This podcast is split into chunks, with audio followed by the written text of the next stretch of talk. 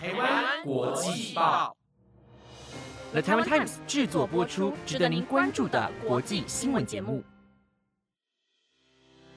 欢迎收听台湾国际报，我是若晴，马上来带您关注今天十月二十六号的国际新闻重点。各位听众朋友们，大家晚安。不知道大家有没有听出来，我今天的声音好像格外的雀跃呢？没有错，我今天的心情真的十分的愉快哦，因为终于好不容易再也没有下雨啦。上个礼拜每天真的都是阴雨绵绵的，让人不管做什么事情都提不起劲。所以今天看到久违的阳光，就让整个人都舒畅起来了，恨不得现在马上就跑到有草皮的地方打打滚、晒晒太阳。但是其实大家也都知道，今天是轮到我来播报台湾国际报，所以今天整天我还是几乎都待在室内来准备节目，顿时有点生不逢时的感叹哦。好啦，有点太夸张了。其实我只要看到太阳就非常的高兴了，也希望未来这个礼拜都还可以跟今天一样，是这种不会太热，但却又有太阳露脸的日子。但是啊，其实提到了天气，就会令人联想到目前全球都在经历的气候变迁的议题。所以今天的台湾国际报也会带您来追踪现在全球温室气体排放的状况。而除了气候的议题以外，今天还要带您来了解和脸书相关的新闻，以及西班牙的首都马德里街道上居然出现了满满的羊群，这到底是怎么回事呢？如果想知道答案以及更多的精彩内容，那就要一起听完台湾国际报哦。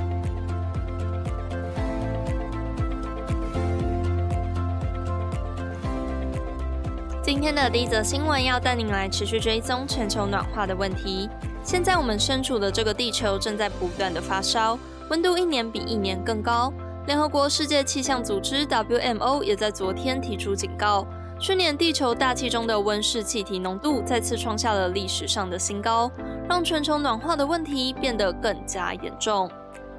根据 WMO 发表的温室气体公报显示，虽然大家在疫情期间都足不出户，让二氧化碳排放量曾经一度的下降。但是对于整体的温室气体下降量，并没有产生很大的正面影响。根据统计，二零二零年的温室气体浓度飙升到了四百一十三点二百万分浓度，而二氧化碳浓度也比工业革命前高出了百分之五十。而更不幸的消息是，这个趋势在二零二一年中也持续的在延续，丝毫没有缓解的迹象。WMO 的秘书长塔利斯表示。目前全球在实现控制升温的目标上偏离了轨道。如果依照现在全球温室气体增加的速度来看，将会无法达到2015年巴黎气候协定的目标。所以塔利斯秘书长也呼吁各国在之后的联合国气候峰会上增加对减少碳排放的承诺。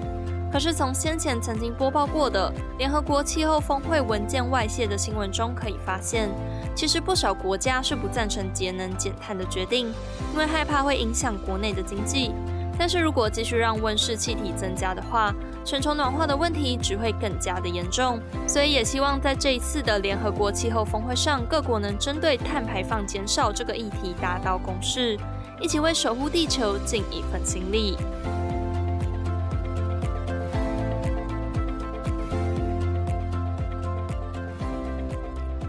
下一则新闻要带你来关注到巴西的消息。巴西的总统波索纳洛在近日上传了一段影片，影片的内容是在讲述自己认为新冠疫苗和后天免疫缺乏症候群，也就是艾滋病有所关联。但是这个影片一出，立即遭到了各方医学专家的驳斥，脸书和 YouTube 也下架了波索纳洛的这支影片。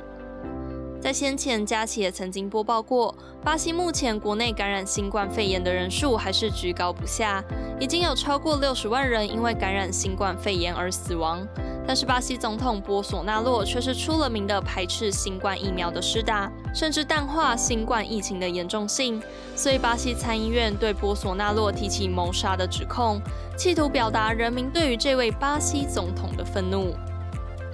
但是波索纳罗总统对于这些指控似乎毫不在意，因为近期他要在脸书的例行直播上声称，根据英国官方的报告中发现，完整接种疫苗有让艾滋病症状加速的趋向。但是这个讯息马上遭到了英国官方的否认，英国政府表示，并没有任何波索纳洛所宣称的报告存在，而巴西传染病专家学会也声明，没有证据显示新冠疫苗和艾滋病有所关联。所以现在各平台也都认定波索纳洛这番言论是不实的消息，纷纷下架他的影片，而这也让波索纳洛在防疫上的争议记录再添上一笔。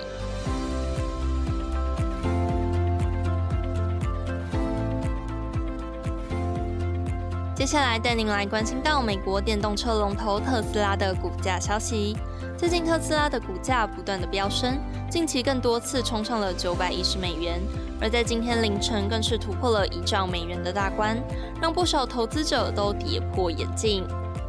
特斯拉汽车已经成为世界上最畅销的充电式汽车公司，所以有许多人很看好特斯拉在未来的发展，纷纷购买特斯拉公司的股票。而今年特斯拉的股价原本多在五百到六百美元之间徘徊，没有明显的上涨或是下降的趋势。但是从九月底开始，股价突然急速的上涨，在上周五十月二十二号收盘的时候，创下了九百一十美元的新天价，而今天甚至又飙升到一兆美元，让特斯拉的股东们纷纷眉开眼笑。其实先前就有专家分析过，特斯拉的股价马上就会赢过脸书。因为脸书最近连接遇到了一连串的问题，以及吹哨人的出面指控，这些都让脸书的形象大伤，导致股价跟着大跌。而特斯拉今天也证实了专家的预测，成功突破一兆美元，超车了脸书的股价。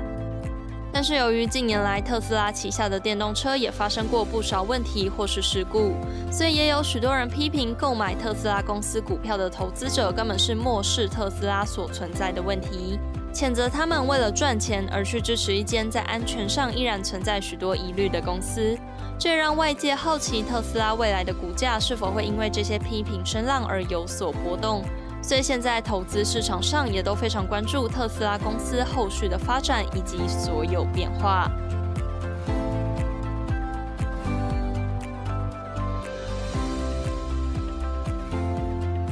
下一则新闻持续带您来追踪到脸书的消息。最近各大社群媒体接连被爆出一些控管上的问题，包含了威霆昨天播报的推特平台演算法偏袒右派政治推文的消息，以及不久之前也曾经报道过的脸书吹哨者出来指证脸书内部问题的新闻。而昨天又被爆出，由于有许多不孝人士用脸书和 IG 来当做中东女佣交易的工具平台，所以苹果其实在两年前一度威胁要将脸书和 IG 从 Apple Store 下架。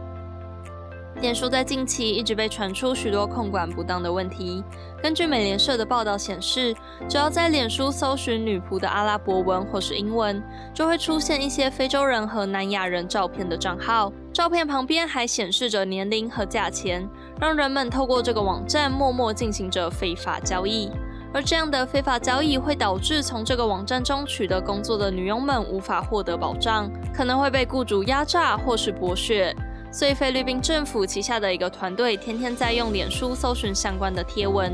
试图保护国人们免于犯罪团体和使用平台的不孝招聘者侵害。但是，现在在脸书上这种招聘贴文依然层出不穷，连脸书自己都坦言在平台的执行规定上控管的不力。而对此，苹果感到相当的不满，也担心这些不孝分子在脸书和 IG 上面会越来越猖狂，所以曾经在两年前威胁脸书要从 Apple Store 下架他们的 APP。不过最终还是没有做出这个处罚。但是随着现在脸书和 IG 的争议越来越大，外界也都在持续关注未来这个社群界的龙头会有什么样的变化。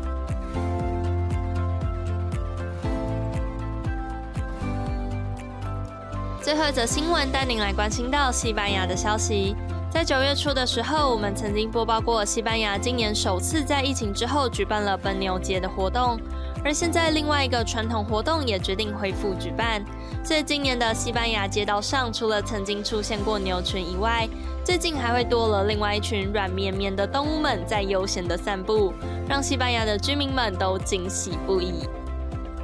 这群可爱的动物就是由牧羊人所带领的羊群们，而这个活动其实是自从西班牙1994年以来，每年都会举办的年度迁徙放牧节。去年因为新冠疫情的侵扰而暂停一年，如今因为疫情稍微获得控制，所以选择恢复举办。负责率领羊群的牧羊人们会依照传统的放牧路径，将羊只从西班牙的北部赶到南部的牧草地过冬，而牧羊人们也会身穿传统服饰，并播放民俗音乐，跳着传统舞蹈，一路向前。而在放牧的过程中，会经过西班牙的首都马德里，让热闹的马德里增添了一股别样的悠闲风情。但是，其实，在数百年之前，马德里还只是一个非常宁静的小乡村。没想到，数百年之后，马德里已经变成了非常繁华的都市。但是，不变的是，每年羊群放牧的路线都始终如一，让马德里的居民们可以在这个时候享受和可爱的羊群们有近距离接触的机会。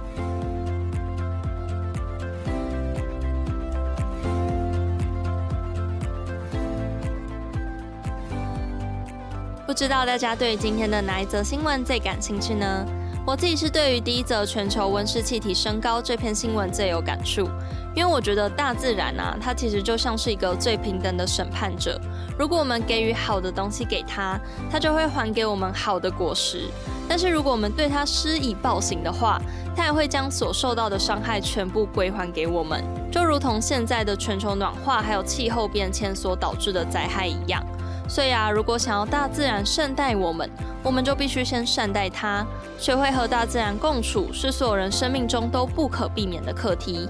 也希望未来我们能真正在经济和环境之间取得一个最完美的平衡。那如果各位听众对于这个话题也有什么想法或是见解的话，都欢迎来台湾国际报的 Apple Podcast、IG 或是 FB 跟我们分享你的观点哦。好啦，那今天的台湾国际报也暂时告一个段落了。以上的新闻内容皆由了台湾 Times 制作播出，感谢大家的收听，我是若晴，我们下个礼拜二见。